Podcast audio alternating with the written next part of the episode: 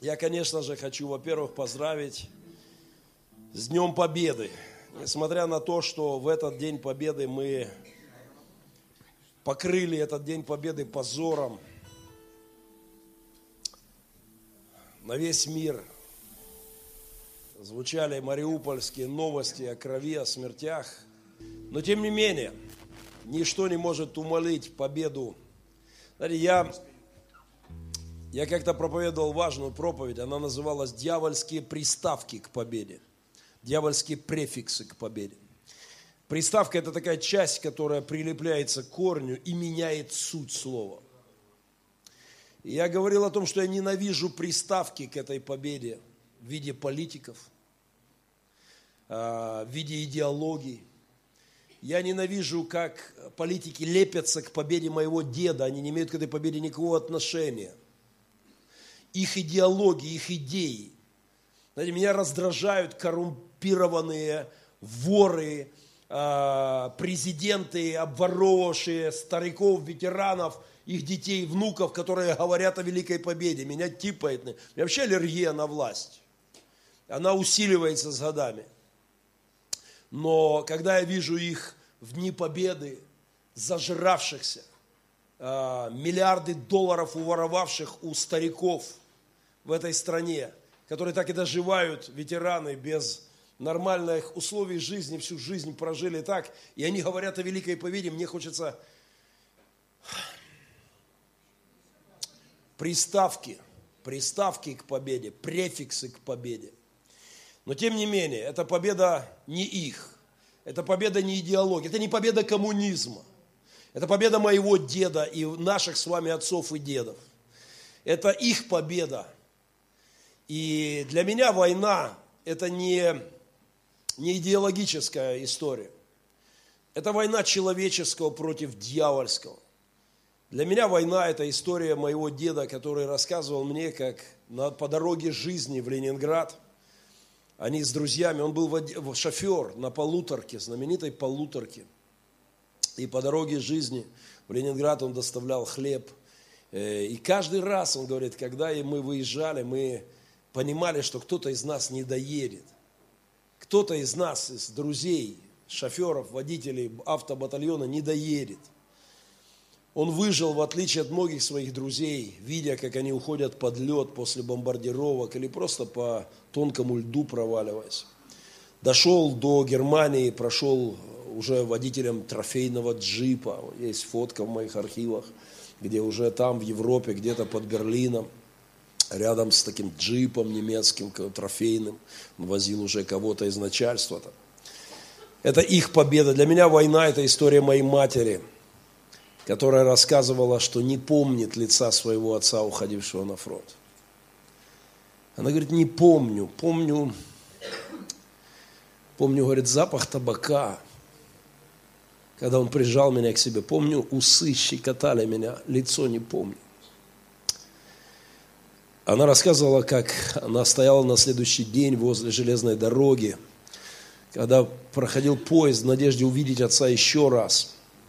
Ну, так и не увидела. Его поезд не дошел даже до фронта. Он погиб где-то там, не доехал до фронта.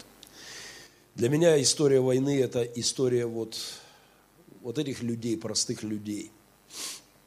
И тем обидней, и тем позорнее для меня лично. Я воспринимаю то, что случилось 9 мая в моем городе как личное оскорбление.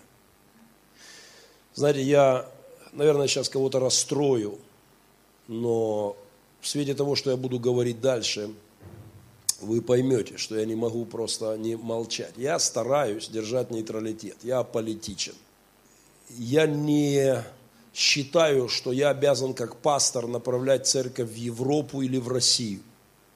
Я должен направлять церковь по вертикали к Богу. Это моя задача. Я не считаю, что я должен вас уговаривать за Донецкую Народную Республику или э, за Китайскую Народную Республику или за кого-нибудь. Я, моя задача уговаривать за Царство Небесное. Я его посол здесь, я его рекламодатель. Но одна из задач священника – называть зло злом. И совсем беда, если священник перестанет это делать. И, конечно же, мне немыслимо стыдно за мой город. Мне стыдно, что 9 мая какие-то ублюдки с оружием начали штурм отделения милиции. У меня есть куча претензий к милиции. Милиция может быть не права, милиция может быть коррумпирована, милиция может быть, и, и, я позже скажу и об этом, но, но когда в День Победы сволочи, скоты, негодяи берут оружие и идут, нападают на, на отделение милиции, стреляют, убивают, мне стыдно, это позорище, это позорище, это жуть. Люди имеют право высказывать свои мнения, люди имеют право голосовать за любые идеи, поддерживать любые партии, но тот, кто берет оружие и идет штурмовать воинскую или часть, или э, здания какие-то, или тем более милицию, э, это просто жуть. Для меня это постыдно. Мне стыдно за Мариуполь, потому что когда эти солдаты на третьем этаже, офицеры, позвали на помощь войска, и когда ребята с э, блокпостов ломанулись в город, и толпа материла их э, по дороге, проклинала, материла, я вообще не понимаю, а что тогда добро и зло, а, а как тогда солдаты должны были сказать, да ладно, пусть там убивают офицеров, которые утром встали, проснулись, поцеловали своих жен, деток, пошли на работу, худо-бедно как-то как в городе какой-то порядок, и вдруг их убивают, они зовут на помощь, армия несется в город, и люди стоят и проклинают армию. Проклинают армию, матерят, на чем свет стоит. И это какое-то безумие. А что они должны были сказать? Да нет, мы не поедем, пусть там вас перес... Я, я не могу понять этого. А где же тогда офицерская честь? А где то все, о чем мы говорили, смотрели фильмы о 9 мая, как они должны были бросить тех, кого атакуют, и, и сидеть там на блокпостах, чтобы их кто-то не поматерил и не проклял, чтобы кому-то не, понравится. Это выходит за мои рамки понимания добра и зла. Конечно, очень жутко, что в результате вот этой боя погибли люди невинные со стороны – Просто я слышал о человеке, который просто вышел с собачкой погулять и попал под пули. Я сегодня выдам лично ремня, сниму вот этот ремень и отлупачу. Я видел на видео двоих наших ореликов, там мне сказали, я не видел, мне сказали, что видели. Э, Ким там бегал с Тимофеем, я их сегодня лично выпарю. Снимали танки, понимаешь.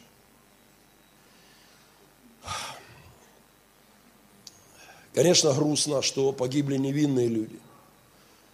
Но, извините, у меня есть претензии к тем, кто в пьяном виде стоит материт солдата, а потом кидается на танки несущиеся, э, пытаясь пере... танки несутся на помощь, идет бой, погибают офицеры, танки несутся спасти, э, несутся на помощь, на военные действия в центре города, выбегает какой-то герой пьяненький, и, и, и в него, естественно, стреляют, потому что идет война, и он жертва, понимаешь, теперь террора э, какого-то. Я говорю, ребята, вы что делаете?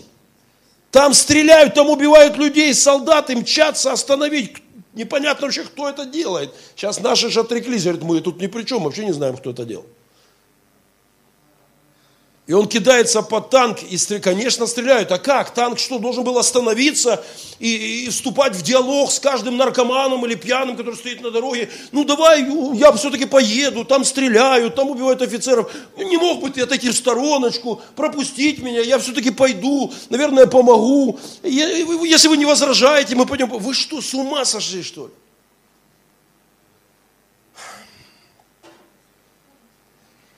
Мне стыдно за то, что случилось в моем городе в эти дни. Мне стыдно, мне больно. Я думаю, Господи, если бы мой дед увидел это. Я думаю, как ветераны могут это видеть сейчас? Как могут видеть ветераны, когда танки России и Украины стоят по границе, и нам, мы на грани военных действий. Я говорю, как они, старики, могут это пережить? Это мерзкая, отвратительная игра политиков. Я сейчас буду говорить об этом. А я не могу смотреть спокойно на это. Я поздравляю вас с Днем Победы. Я ненавижу дьявольские приставки к победе, дьявольские префиксы. Я ненавижу этих э, жирных лоснящихся э, политических котов, которые липнут к этой победе со своими идеологическими какими-то... Не могу, мне плохо, физически плохо. Но мы церковь, мы продолжаем свое дело, и наше дело важнее. Наша война, главная мировая. И это наше, это наше дело здесь, пожалуйста. Еще раз, вы можете быть за Россию или за Европу, вы можете быть за Китай или Америку. Это ваше личное дело, но никто не имеет права творить зло, никто не имеет права поднимать руку и бить того, кто думает иначе. Для меня эти люди всегда становятся негодяями. Никто не имеет права нападать, стрелять и убивать, э, захватывать, терроризировать, оскорблять, унижать. Никто. Поэтому, пожалуйста, если вы, в отличие от меня, политически активный человек, помните, что вы, во-первых, гражданин Царства Небесного. Помните, что мы, во-первых, послы нашего Небесного Царя. Нам не запрещено иметь политические взгляды. В нашей церкви ценится свобода. И никто не будет отлучен из церкви за пророссийские или проевропейские настроения. Если кто-то из вас всерьез придет ко мне и скажет, я думаю, нам надо присоединиться к Турции, и создаст партию движения присоединения э, к Турции, и, и, и я не буду вас благословлять, но я не отлучу вас из церкви. И это ваше право думать, как вы хотите. И, а, но, но если вы начнете захватывать здания, бить людей или стрелять в милицию или воинские части, конечно же, и рука пасторская не дрогнет, отлучите церковь. Пожалуйста, берегите себя в этой истории, берегите себя от ненависти, от злорадства. У нас есть песня, нет? Давайте просто вспомним еще раз ту войну. Поднимайте песню.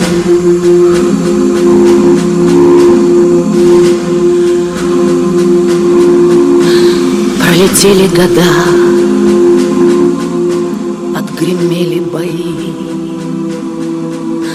отболели, отмаялись раны твои, но далекому мужеству верность храня, ты стоишь и молчишь у святого огня. Ты же выжил, солдат, хоть сто раз умирал, хоть друзей хоронил и хоть насмерть стоял. Почему же ты замер? На сердце ладонь, а в глазах, как в ручьях, отразился огонь.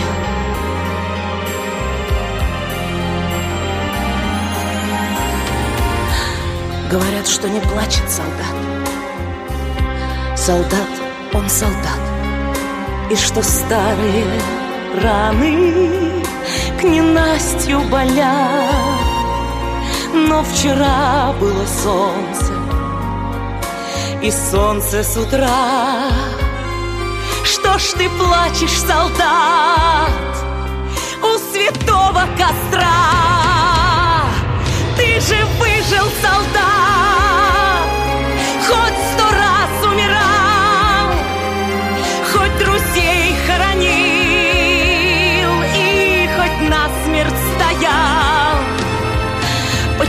Же ты замер? на сердце ладонь, а в глазах, как в отразился огонь. Посмотри же, солдат, это юность твоя. У солдатской могилы стоят сыновья. Так о чем же ты думаешь? старый солдат Или сердце горит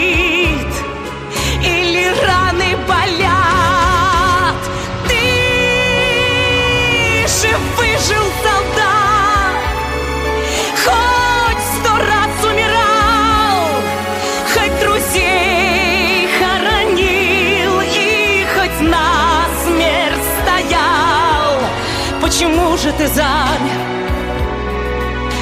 На сердце ладонь, а в глазах, как в ручьях, отразился огонь.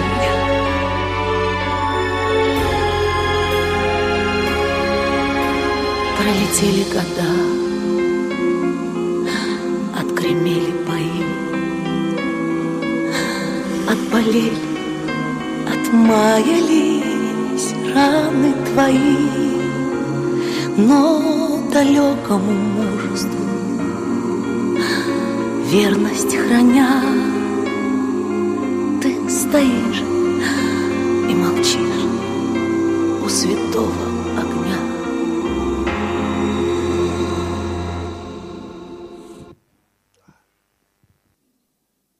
Знаете, я сегодня думал вообще не проповедовать. Я вчера тоже так, после 9 мая, я долго не мог прийти в себя. Вчера зашли братья, говорят, что с тобой? Я не сижу, как я, не могу вообще думать, мне стыдно, мне, мне больно, я, я не могу. Но, тем не менее, Господь дал мне один текст, из который э, такой пророческий текст и очень важный текст – который описывает нашу сегодняшнюю ситуацию и дает нам понимание того, что сегодня происходит с нашей страной.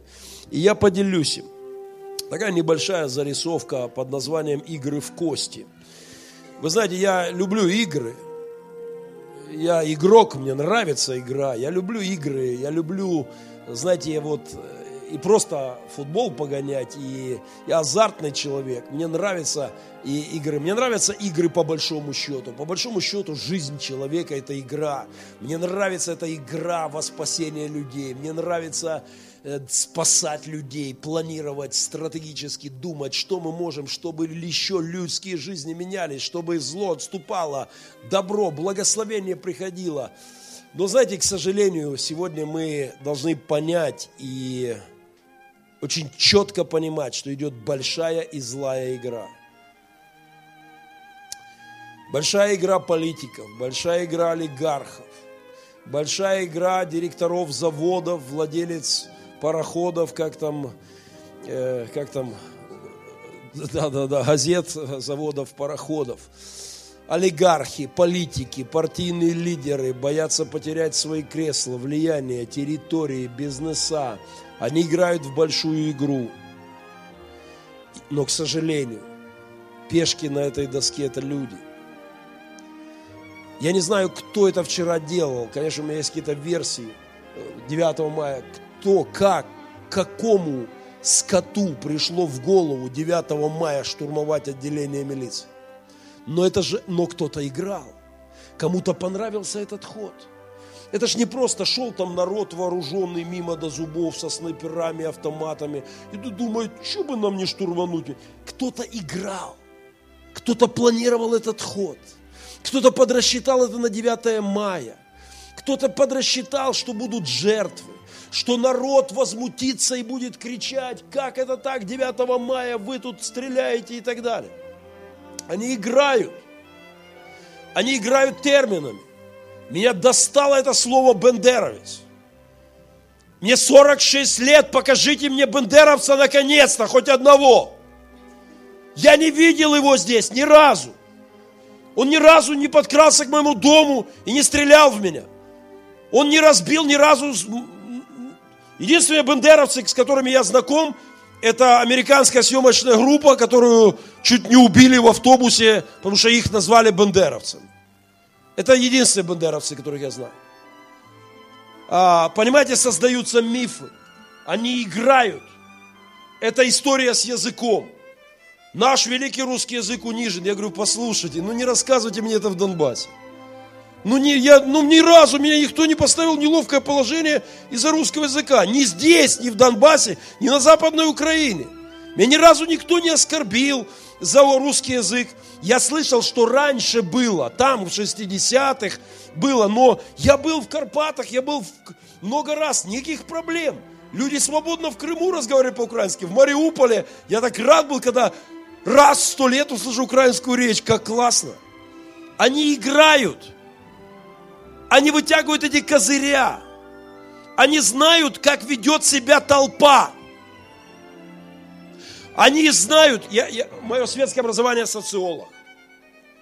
Послушайте, социология может прогнозировать поведение масс людей. То есть это легко просчитывается. 9 мая атакуем часть, они будут защищаться, будут трупы, будет кровь, народ скажет, достали эти бандеровцы, мы им вбросим это. Легко просчитывается, как поведут себя массы, но внимание, никакая социология не может просчитать никогда, как поведет себя личность. Личность. Личность может сказать, я не отказываюсь идти широкой дорогой э, за просто массовым мнением. У меня есть свое личное мнение, у меня есть свое личное понимание того, что происходит. Послушайте, я хочу сказать вам, идет большая игра. К сожалению, они играют людьми.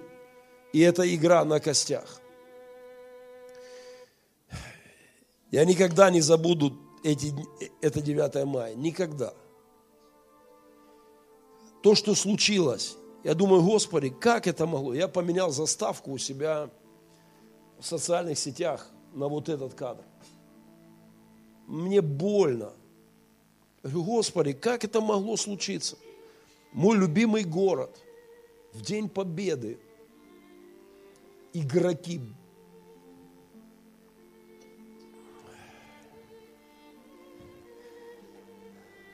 в День Победы офицеру отрезали уши, выкололи глаза. Он может быть 300 раз неправ с твоей точки зрения. Но, ну Боже, ну что ж мы делаем?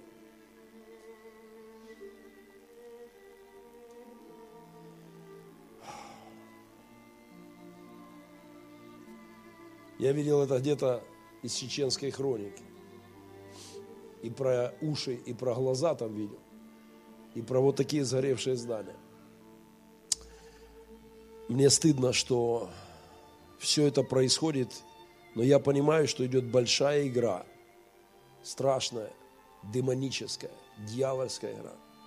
И мы, христиане, должны ясно понимать это. Нам нужно отдавать отчет. Вот текст из Писания, который Господь мне показал к сегодняшнему дню. И третья глава Исаии, пожалуйста, откройте вместе со мной.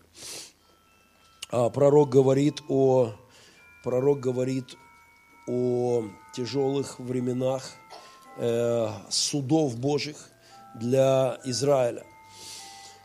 И звучат страшные здесь э, вещи. И очень... Вот Господь, Господь Саваоф отнимет у Иерусалима. Бог приходит к народу и судится с народом. Я думаю, что то, что происходит сейчас, кризис, это суды, это Божьи суды. У Бога много претензий сегодня есть к нашему народу к, наше, к, к нашему христианству, к святой православной Украине и России. У Бога есть много претензий. Э, к Европам у них свои суды есть и будут и так далее. Но вот что описывается. Вот Господь Саваоф отнимет у Иерусалима Иуды посох и трость. Посох и трость – это символы власти и символы силы. Э, этот посох это символ власти. Это как, ну, как у нас булава, да? Что в украинском, может, переводе было отнимет булаву. И это то, что происходит сегодня в нашей стране. У нас нет легитимного президента, слава Богу, есть хоть какая жутко творящая, но все-таки Верховная Рада есть легитимная какая-то в Киеве, да, а, их действительно избирал народ там голосованием как-то и так далее. Но у нас с посохом проблема, с властью, как бы паралич власти. И трость. Да, и трость это опора, и это опора, то, на что опирается. То есть это э, символ, можно сказать, что это символ власти и символ как бы, ну, на что опереться. А сейчас нам вообще не на что опереться. Милиция из города поубегала. Я только что еду, э, тороплюсь и нарушаю. Еду под знак, абсолютно под знак. Пацаны, батя, ты что нарушаешь? Я говорю, так милиция ж убежала. Теперь можно уже все, что хочешь тут делать. Ну, я, я-то себе этот грех прощу. Я опаздывал на собрание себе тут же, я ж пастор, я могу тут же отпустить себе. И Я, но я сильно торопился, там это объездная вниз. Я там иногда решу, если сильно под знак. Я готов нести наказание, но это точно знаю, что опоры нет сейчас никакой, никаких гаишников нет. Милиция поубегала с города, мародерство, нет опоры, нет никакого аппарата насилия. Власть должна иметь аппарат насилия. Послушайте, власть должна носить меч. Меч это даже не дубинка. Мечом нельзя там по, по попке похлопать, да? Мечом можно порубать в куски. Кто-то должен останавливать делающих злое. Нет опоры, нет трости, нет, нет на что опереться. Власть парализована. Мы имеем действительно вакуум власти. Господь говорит, так описывает кризис Израиля. Заберу всякое подкрепление хлебом и всякое подкрепление водою. Вы знаете, что уже очереди за хлебом где-то стоят, где-то сметают хлеб. И я, кстати, еще раз повторю, две недели назад на лидерском я говорил лидерам церкви, я не знаю, доносили ли до вас на домашних церквях, я просил все семьи позаботиться о запасе. Дима, вот мы говорили, да, что хотя бы месячный запас продуктов должен быть в каждом доме в такие времена хотя бы месяц, чтобы если сегодня ничего не останется. Мне звонила одна бабушка, она пастор. У нее церковь из 10 человек, где-то в Центральной Украине. Они помогли недавно пилигриму с денежками, прислали, поддержали. И она звонит, она такая, бабушка такая, говорит, «Э, Геночка, сыночек, пастор, ты мой любименький. «Э, меня, говорит, еще моя мама учила. Спички, соль, э, сахар и мука запаситесь, пожалуйста. И я просто э, прошу вас, понимаете, мы же все время думаем, что сегодня и все наладится, завтра все будет хорошо. Но конфликты, они имеют свойство снежного кома зачастую, поэтому, пожалуйста, минимум на месяц, чтобы был запас – и дальше водою. Ну, вы наверняка в курсе, что в городе паника по поводу отравленной воды. Мне уже многие звонили. Сто процентов проверенная информация, правда, никто не может сказать, откуда она взялась что вода отравлена, воду отравят, все заболеем холерой, все повымираем.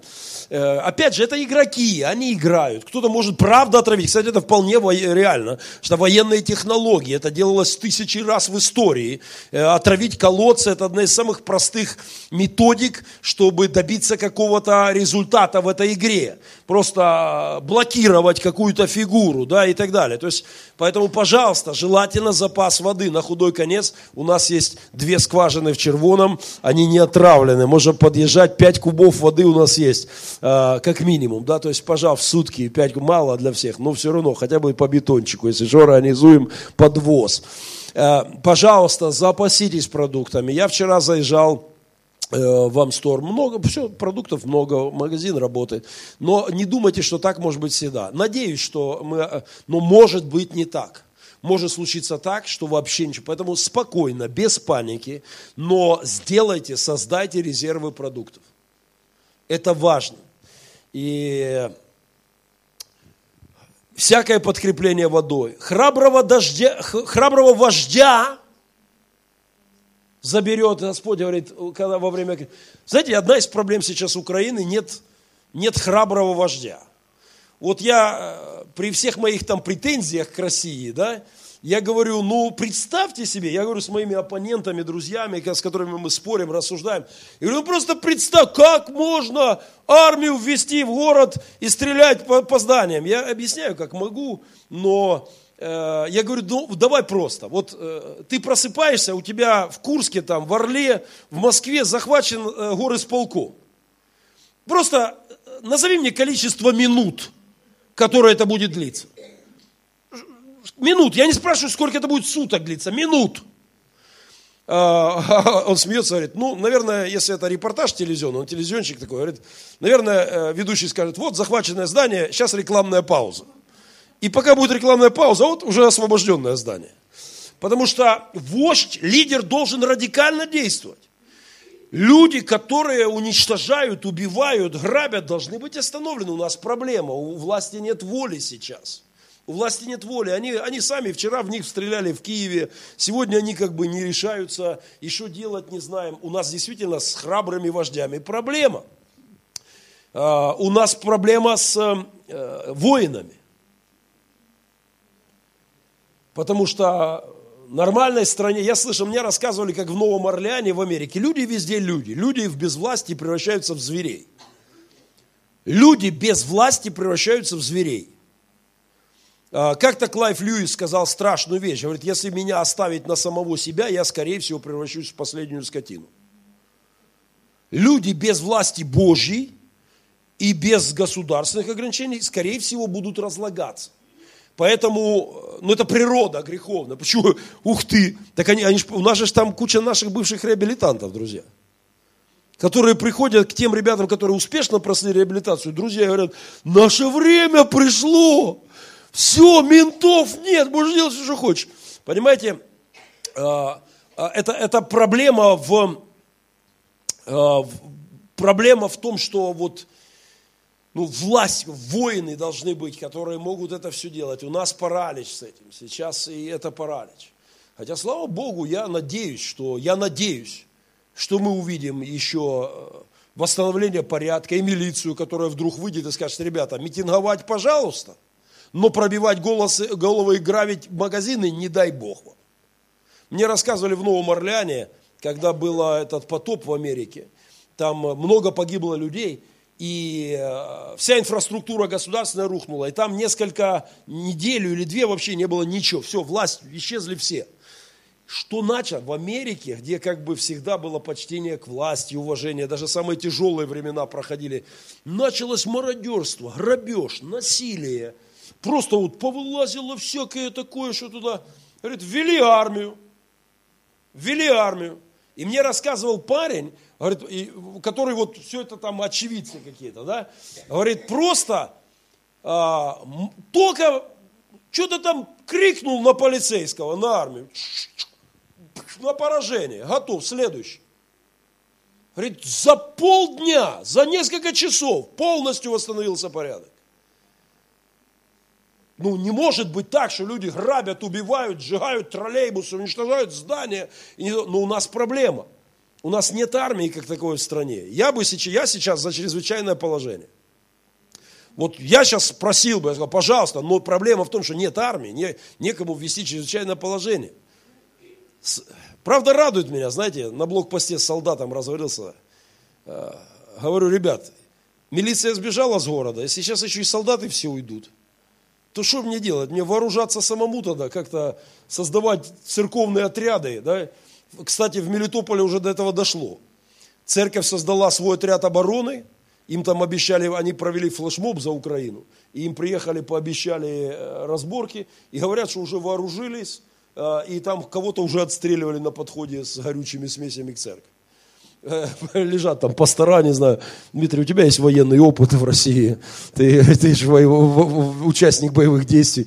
Я пожарный, я буду тушить эти коктейли Молотова. А, а ты, тебе, тебе, брат, стрелять. Да? Раз договорились. Да? И, все же я старший пастор, на мне больше грех, если я стрелять буду. Я, а, вы понимаете, то есть не дай Бог нам оказаться в таком положении. И я говорю солдатам, говорю, ребят, вы, вы хоть не убежите. И вы знаете, понравился мне взгляд. Понравился, смотрит э, ну, такой умный взгляд. Умный. Знаете, такой философ с автоматом. Стоит и говорит, не, мы не уйдем. Мы до конца. И я, знаете, так Господи, потому что в стране не может быть без власти. Должна быть власть, это Божье установление. Начальствующий Божий слуга, чтобы наказывать делающего злое. Внимание, не митингующего за Россию не митингующего за Европу или за Украину, а наказывать делающего злое. Это проблема наша сегодня. Нет э, храброго вождя и воина. Дальше судьи и пророка. Судья и пророк. Судья – это тот, кто говорит, так, вот это неправильно, вот это правильно. Пророк – это тот, кто говорит, это добро, это зло. Меня жутко пугает, что сегодня я слышу из уст верующих, из уст пасторов, говорят, какое зло армию ввели. Я говорю, послушай, я говорю тебе как, как представитель внутренних войск. Вот здесь висели погоны внутренних войск, пожарная охрана Москва. Когда в Москве был кипиш, когда была перестройка, когда выходили люди, я как военный, поднимал свою роту, ребята, нас 120 воинов было, уже под конец я там старшиной был, был э, замком взвода, старший сержант. Мы выходили, становились в оцепление, мы не давали людям переступать черту. Митингуйте, проклинайте, орите, если вы не воспитаны, проклинайте друг друга, но никак, чтобы вы убивали друг друга. И я говорю, послушайте, вы можете по-разному относиться к Украине. Вы можете не любить Украину, можете не любить Европу, можете не любить Россию, но когда солдаты мчатся в центр города, чтобы остановить бой в центре города, убийство а, офицеров, даже если бы это не офицеры, просто начали бы гражданских стрелять, армия обязана была примчаться и остановить это. Понимаете, и, и мне верующие говорят, какое зло. Чего ж они приехали сюда мирных людей стрелять? Я говорю, нет, нет, если армия начнет стрелять просто мирных людей, я первый прокляну эту армию. Если просто зайду скажу, а, что тут, кто тут, кто хочет в Россию? Мы, на, получи. Не, это не дай бог, это, это, это уже не армия, это уже будет бандитизм. Понимаете разницу? Пожалуйста, на, э, молитесь за то, чтобы Бог сейчас дал э, нам сильных вельмож, дал нам храбрых воинов чтобы Бог дал нам хлеб, чтобы Бог дал нам воду. Но мы сейчас подойдем к тому, почему это у нас э, поисчезало. Здесь дальше много интересного. Э, и прозорливца, и старца, пятидесятника и вельможу, и вельможу, и советника, и мудрого художника в искусственном слове. У нас э, пятидесятник, вельможа, это чиновник, это власть, какая-то структура. Понимаете, когда мэр в подполье, это же просто кошмар. Когда мы же их избирали. Можно не, не любить Хатлубея, можно проклинать кому-то Хатлубея, но это же избранные людьми мэр. И вдруг кто-то появляется, я народный мэр. Меня насмешили, говорят, в Одессе, там они с юмором, несмотря на мрачные времена и там, говорят, провели выборы в психбольнице народного мэра. Понимаете, они развлекаются абсолютно. И а, то есть, ну как это народным, кто тебя избрал? Тысяча, две, три, пять тысяч человек, это ничего не значит. Пятьдесят тысяч в Мариуполе ничего не значит. 50 тысяч это всего 10% моего города. Это ничего не значит, если бы за тебя 50 тысяч проголосовало. Но на самом людном твоем митинге 5, это 1%, какой ты мэр. Вельможа – это человек, который ну, как-то имеет какие-то полномочия, власть, какой-то порядок. Да, я не против, если город проголосует, пожалуйста, будет другой мэр, будет другой мэр. Будем молиться, благословлять за всех мэров. Но, но когда рушится система власти, это, это, это проблема, это катастрофа. Дальше, и дам им отроков в начальнике. Это вообще, э, ну, извините, ну грубовато из уст пастора, ну капец просто ну, вот мой лексикон испорчен беспризорниками за эти годы, поэтому я могу иногда себе позволить выйти за какие-то рамки. Ну, вы понимаете, отрока, отроки э, чувствуют все это. Ну, просто анекдот. Приезжает пацан, бывший наш пилигримовец. Я его вытаскивал из подвала еле живого. А, он уже там умирал. Мы его уже откачивали, там врачи говорили, без вариантов. Ну, он так вот как-то жизнь у него. И пошел он 10 лет в тюрьме. 28 февраля, в свой день рождения, он вышел с тюрьмы. 1 марта он уже был официальным представителем э, Народной Донбасской Республики. Пацан 10 лет отсидел, вышел, он уже власть. Я говорю, ты что, а что, в Мариуполь, в Пелерим просто заехать? Да, да не, пастор, я заеду, конечно, в Пелерим, но я по делам Народной Республики Донбасса, я официально уполномочен. Господи Боже только из тюрьмы откинулся, он уже официально, вот это, это проклятие народов, эти отроки, которые вдруг чувствуют себя, передает мне диалог из нашего горосполкома. Вот из первых уст. Говорит, я приехал, а, захожу в штаб, сидят браты, ну, браты, а теперь вот просто зарисовка, это я не придумал, это он, они меня спрашивают, ты, братан, откуда? Я, говорит, им говорю из Горловки, а теперь внимание. Я был только что в церкви нашей реабилитации, там этот термин уловили сходу. Не знаю, вы сразу поймете все или нет. Но ты откуда? Из Горловки. Внимание, вопрос штаба восставших. Кого из людей знаешь? Из людей, из криминальных авторитетов. Он начинает перечислять, О, заходи, братан. No comment. Понимаете, я еще раз, я абсолютно говорю, люди имеют право думать, как хотят, иметь любые мнения, хотеть в Россию, в Донецкую республику. Я, я, у меня, я с почтением отношусь к любым идеям. Кто знает, может Донбассу действительно надо отсоединиться от всех, объявить себя независимым от всего. И, и я как-то мне, я рассказывала, мне один браток принес вот такую тетрадку, кучу листов. Я в вагон, в поезд прыгал, он меня приехал на вокзал, странный такой браток, был рядом с нашей церковью, куда-то потом исчез. Видно, его не порадовало, что я не принял все его откровения. Он принес мне эти пачку бумаг и говорит, пастор говорит, пообещай, что прочитаешь. А я с дуру взял и пообещал. И, а потом думаю, Господи, открыл, а там такая хинея, там описано, какая геологическая плита уйдет под какую, как будет рушиться мир, природа, какие будут все, все. Но единственное, что мне там понравилось, я так бегло просмотрел, мне, мне понравилось, что все пропадет, останется один Донбасс. Донбасс. То есть, по его откровениям, Донбасс это Новый Иерусалим. А, вот, это меня порадовало.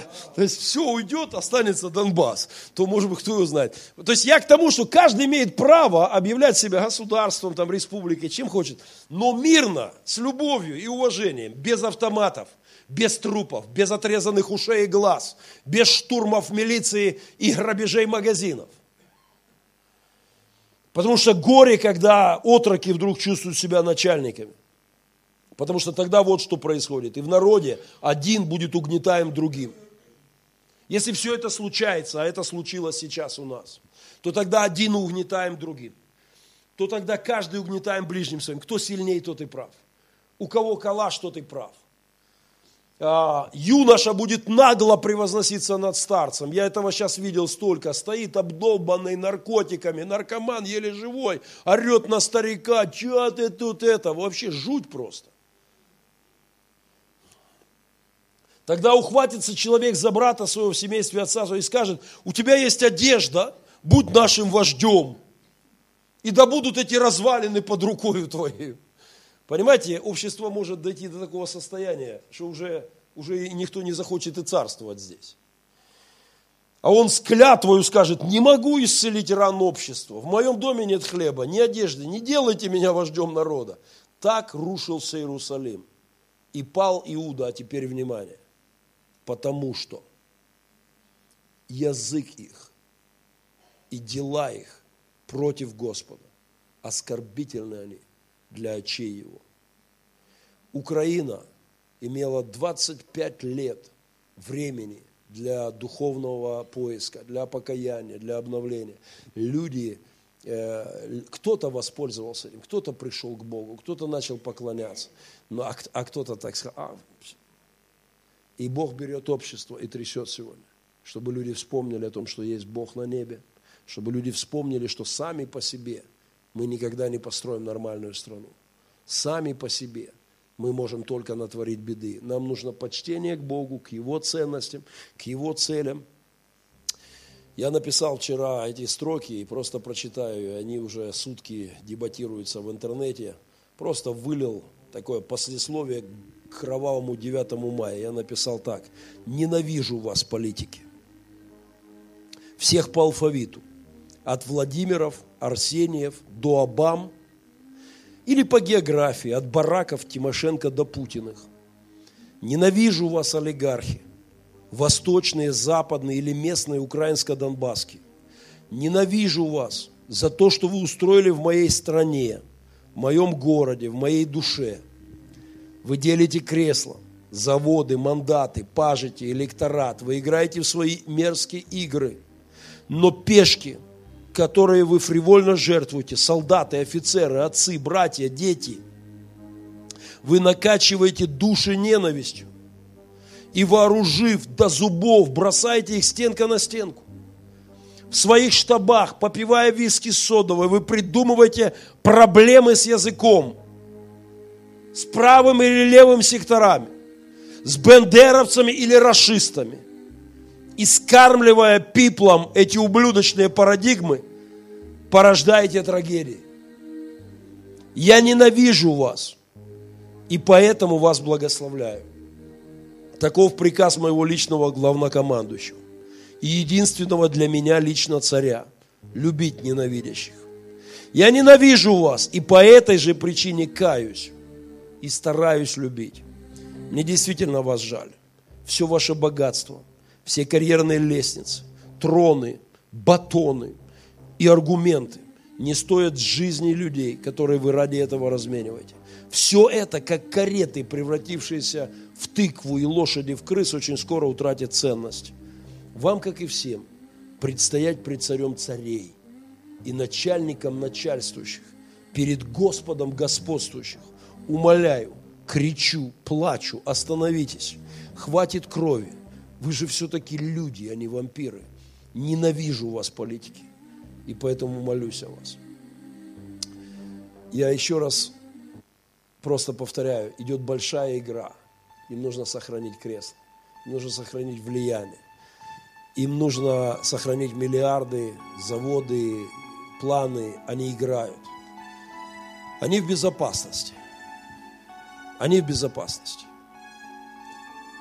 Давайте поспорю, что ни одного олигарха не, не, не, не уничтожат здесь.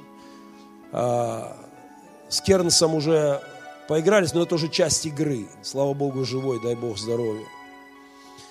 А, это часть игры. Но что-то мне подсказывает, что ни один из наших миллиардеров не получит больше пулю в лоб. Они будут сидеть дальше в своих кабинетах и играть. Скорее всего, что с Кенсом, потому что играл не по правилам. Что сделал неверный ход в их игре. Я встречался с очень интересными братьями сейчас в Штатах. Мои старые приятели. А, один из них очень богатый человек. Он, у него Э, газовые вышки свои, э, у него 40, 50, 70 бизнесов. Например, недавно он запатентовал, Макдональдс покупил у него патент, теперь всю жизнь Макдональдс будет ему платить. Он запатентовал, придумал, изобрел, сконструировал и запатентовал двойную крышечку на стаканчике Макдональдса потому что Макдональдс судят за миллионные штрафы за то, что кто-то горячий облил, э, слишком горячий, вылилось, а, руль дернул, авария, суды, проблемы Макдональдса. Он придумал двойную крышечку, в которой кофеечек заходит как-то тут вот сбоку и э, по пласт, между пластиком проходит, и он не, раз, не кипяток. Даже если только что кипяток залили, он успевает чуть-чуть, ну как бы горячий, но не обжигающий. И это очень толковый мужик. С ним был еще один мой старый приятель. Я ночевал у него дома до часа ночи, разговаривали. Конечно, говорили об Украине и России. И вот что он мне говорит. Геннадий, говорит, послушай, передай всем христианам, чтобы они не были наивными. Идет большая игра, в центре которой Украина. Я, говорит, знаю людей. Я сидел, говорит, месяц назад э, против человека, который играет Украиной как игрушкой. Для него Украина игрушка. Они, они играют.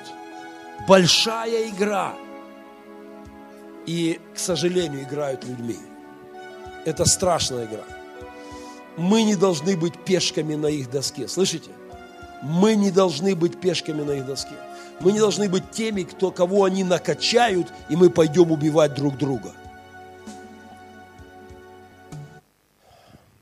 Меня спросили вчера, пастор, а если бы была Вторая мировая война, и Гитлер сегодня был бы, вот имея в виду, что украинцы, там это фашисты, которые захватили, и говорит, ты бы тоже ненавидел и Рузвельта, э, и Черчилля, и Сталина? Я говорил, конечно.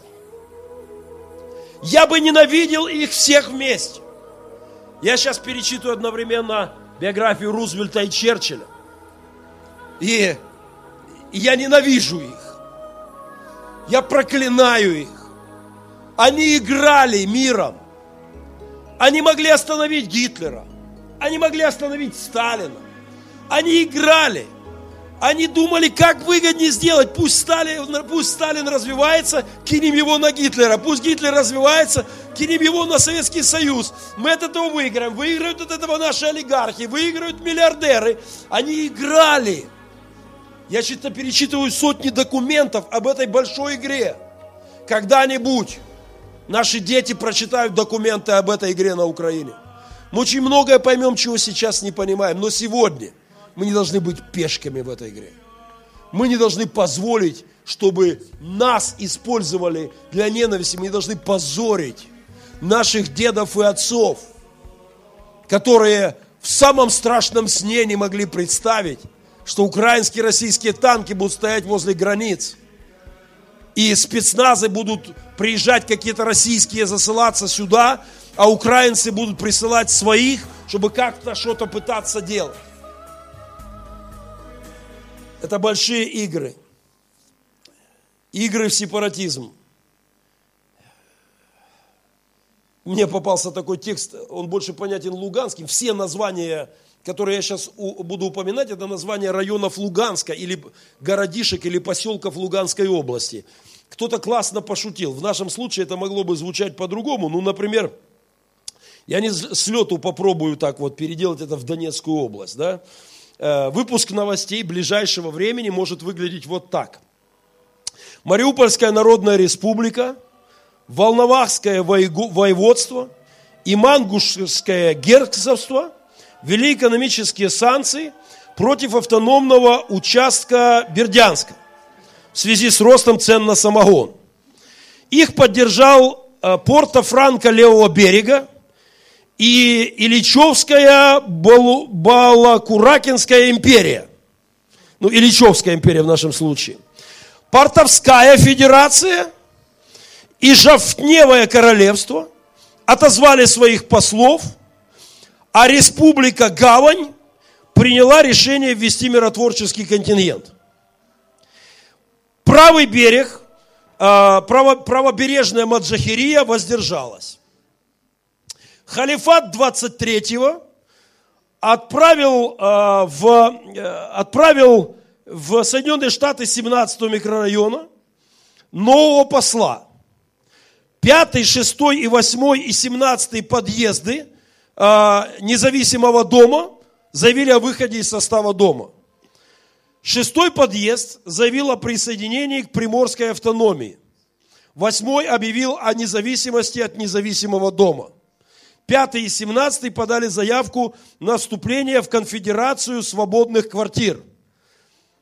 Переговоры продолжаются. Не дай Бог нам, играя в сепаратизм, дожить до полного хаоса, когда никто не поймет, где вельможи, где цари, где армия, где полиция. Уже сегодня мы не можем понять, что происходит, кто в кого стреляет, кто нанял этих, кто этих, кто этих. Я просто хочу сказать вам, мы свидетели большой игры, мы свидетели большой игры, но я очень прошу вас, не будьте участниками этой игры в качестве пешек. Мы в этой игре в совершенно другой плоскости. Молитва, добродетель, добродетель, добродетель. Нам нужно нести добро ко всем. Если кто-то из вас может разговаривать с ребятами на этих баррикадах – и вы можете прийти и говорить с ними, молиться о них, делать это. Я не могу, мне плохо. Я, я слишком слаб духом, чтобы прийти к ним. Я, у меня сложности. Хотя, когда они пришли сюда, мы нормально поговорили. Здесь у нас был в гостях народный мэр, его брат. И а что нам делать теперь с автобусом, как вот так? Я говорю, да ничего, хоть яблок купите, придите, извинитесь перед детьми. Ну, правда, его арестовали, тогда яблок дело не дошло. Кто может, молитесь за ребят на блокпостах. Я сегодня буду ехать домой, подъеду, наверное, выйду с машины, я там уже познакомился, помолюсь за ребят. Несите добро, молитесь за людей. И не будьте пешками в злой игре. Если, не дай Бог, в городе опять кто-то будет в кого-то стрелять, не выбегайте против танков, которые въезжают, чтобы спасать. А если танки приедут просто расстреливать мирных жителей – Просто так ехать и лупасить по городу, я, наверное, первый, кто выбегу перед танком. Сложно понять, что происходит, но точно происходит большая игра ради больших миллиардов, ради больших влияний. Игра на крови, игра на костях. Ненавижу политиков и буду о них молиться, благословлять их. Дай Бог им покаяние, дай Бог им успеть перед Богом за, те, за ту кровь, за те слезы, которые они уже, уже полили страну слезами. Дай Бог им покаяние и понимание, что так нельзя, что нельзя так. Перед тем, как мы закончим, не знаю, что по времени у нас, не успеем. 12.00, следующее собрание. Я вывешу в нашей группе сегодня. Я хотел это показать сейчас, но я вывешу в нашей группе Сергей Демидович 13 минут. Серега сейчас убежал из Славянска, вывез семью, вывез аппаратуру. Не все могу я сейчас говорить, есть там страшные вещи творятся в Славянске, страшные вещи.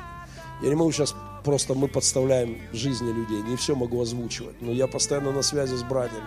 Они вывозят людей, они еще не создали Донецкую республику, люди бегут с ужасом оттуда. Не дай Бог, чтобы зло восторжествовало. Надеюсь, что эта игра скоро закончится. У меня был сон. У меня был сон.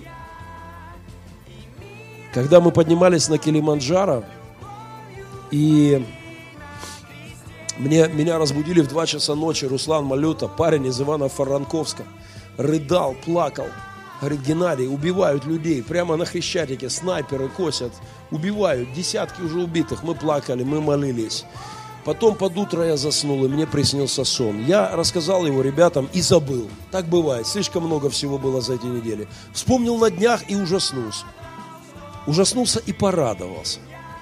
Потому что я вспомнил четко этот сон, вот что в нем было. Мне приснилось в ту ночь, что какие-то черти бегают с автоматами по Мариуполю и стреляют. Это тогда, когда у нас тут все было нормально и спокойно. И нам не могло это присниться. Ну да, в Киеве буза, но у нас так классно все. Мне приснилось, как люди с автоматами по городу носятся, стреляют. Дальше в этом сне был разбитый автобус. Побитые стекла, я помню, были выстрелы и побитые. В наш автобус стреляли, за ним гнались с пистолетами, стреляли 4 километра. Чудом остались все живы и целы. Это было во сне. Во сне было, что, мне, что я как бы припрятывал жену не все из вас знают, но мне уже приходилось прятать жену. Жену, детей я звонил и говорил, Лен, пожалуйста, 15 минут. Когда они начали нам угрожать, они же заявили, что они уничтожили автобус правого сектора. А я сказал, да нет, ребят, вы промахнулись. Вы уничтожили автобус детского дома.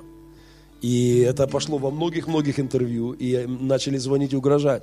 Я позвонил Лена, говорю, 15 минут, сейчас приедут братья, забираешь быстро детей, и нужно на какое-то время. Конечно, моя супруга боевая девчина. Слышите, реакция жены, ни одного вопроса. Хорошо, любимый. Потрясающе. Что значит годы жизни в экстремальном режиме с пастором церкви добрых перемен? И Андрюха, гимн церкви подготовьте в конце, хорошо? Мы записали гимн церкви. И так вот, в этом сне все это было, и это исполнилось. И у этого сна было замечательное продолжение. Я с нетерпением жду его окончания. А, у этого сна, я не знаю, что случилось. Не знаю, не понимаю. Но вдруг куда-то делись эти черти с автоматами. Вдруг перестали стрелять. Пришел мир, радость, какой-то яркий свет.